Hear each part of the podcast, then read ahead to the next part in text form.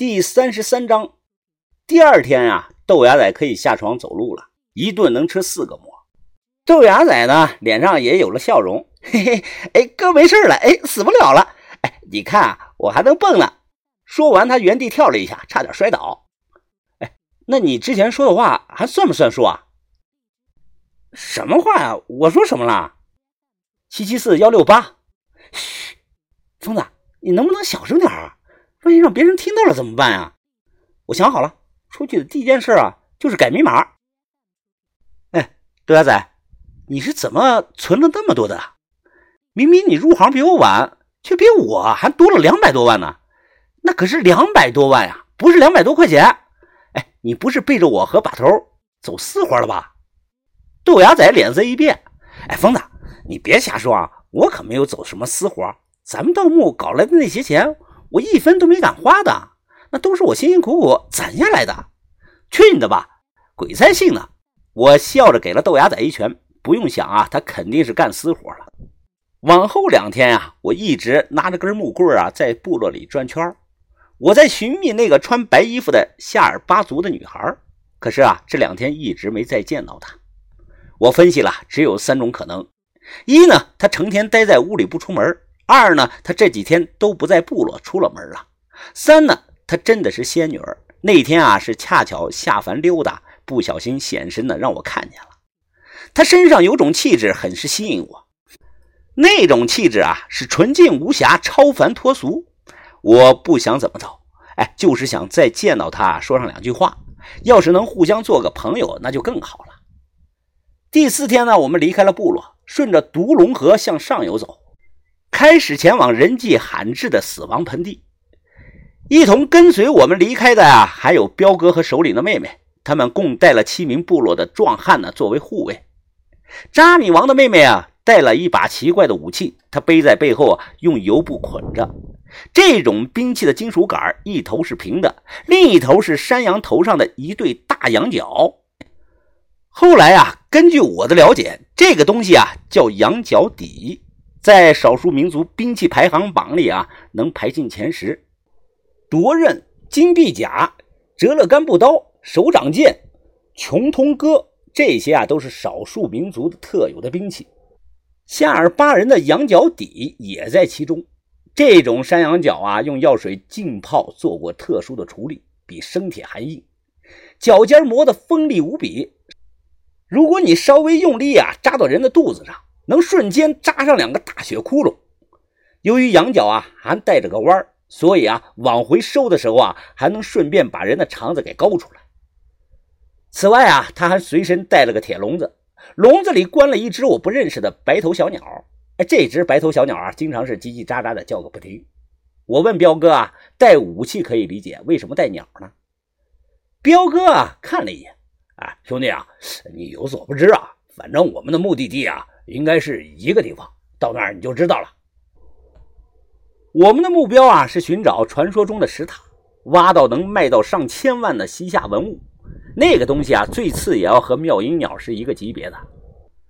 彪哥呢，最终说服了扎米王，他们部落里人的目标啊，是借着这一次送尸蜡为借口，鼓起勇气干掉七月爬。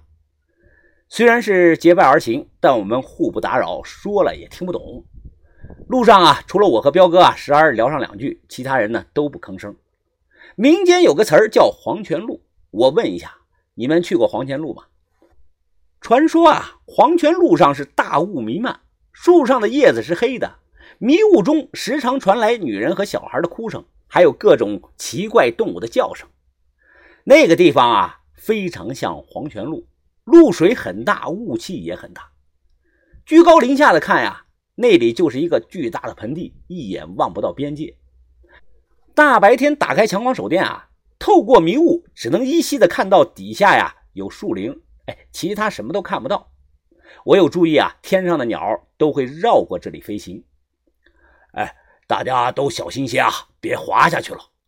老福看着大雾，担忧的说道：“哎呀，七年前我来过这里一次啊，当时没敢下去。”这个底下有个地区叫迷魂寒，记得那是一九七四年、一九七九年，呃，还有一九八三年吧，前后有三波野生动物科考队他下去过。哎呀，最后啊，他们一共失踪了十一个人。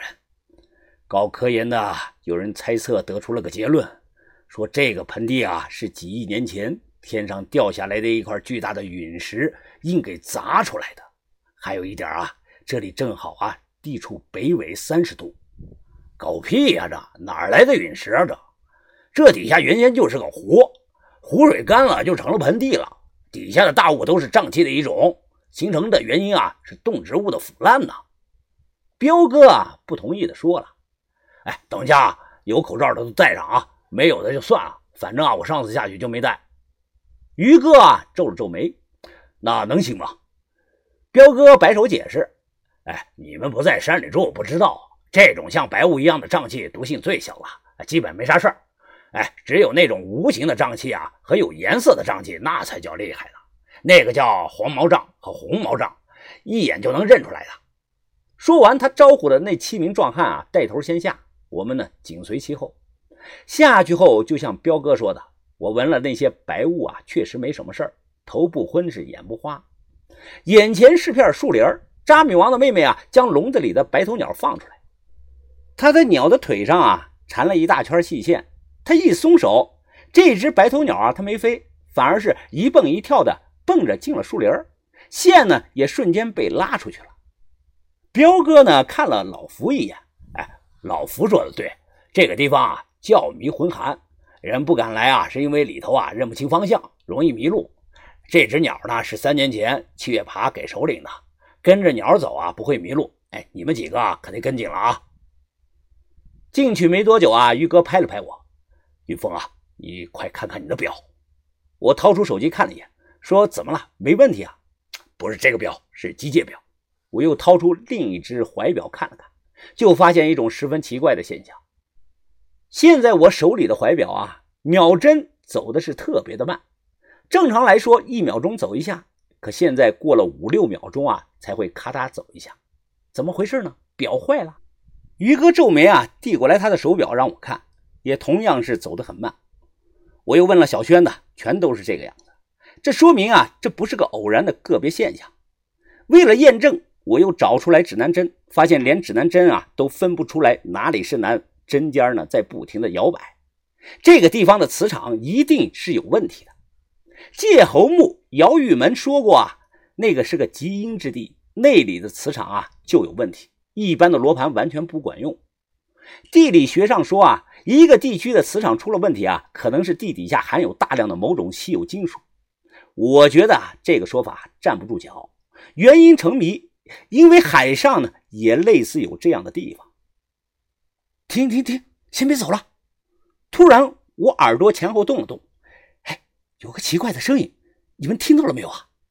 众人停下脚步，豆芽仔疑惑地说：“啊没有啊，疯子，哪有什么声音啊？哎，于哥，你你听到了没有啊？没有。”于哥也摇了摇头：“不对呀，一定有，就在这附近。你们先别说话。”我蹲下来，再次仔细的聆听。我的听力啊，受过训练，姚玉门都夸过我是天赋异禀，所以我相信啊，不是自己听错了。果然，这次我起先听到了哒哒哒的声音。最后又是刺啦刺啦刺啦刺啦刺啦的声音。我转过头，皱眉的看向树林深处的一个方位，是啄木鸟？不对呀，不是啄木鸟。我将手放在树上，听起来啊，像是手指甲挠那个树皮的声音。云峰啊，怎么了？把头问我。我皱着眉说：“把头，那个方向听起来好像有人在挠树皮。”挠树皮，那里是吧？于哥指了指，我过去看一眼。哎，别去，别去！此时啊，彪哥突然伸手拦住了于哥，他脸上露出了少有的严肃之色。我说不对啊，我的确听到了声音，像是有什么东西。彪哥转头看着我，他冷着脸，一字一句的说道：“哎，我说了，那里什么都没有，别过去啊！”这时，于哥啊走到我面前，挑眉的说道：“注意你说话的态度啊！”我们是朋友，可以合作，也可以不合作，不要命令我们做事。看于哥这个样子啊，扎米王的妹妹脸色冷漠，她右手抬起，缓缓地抽出来背后的羊角底。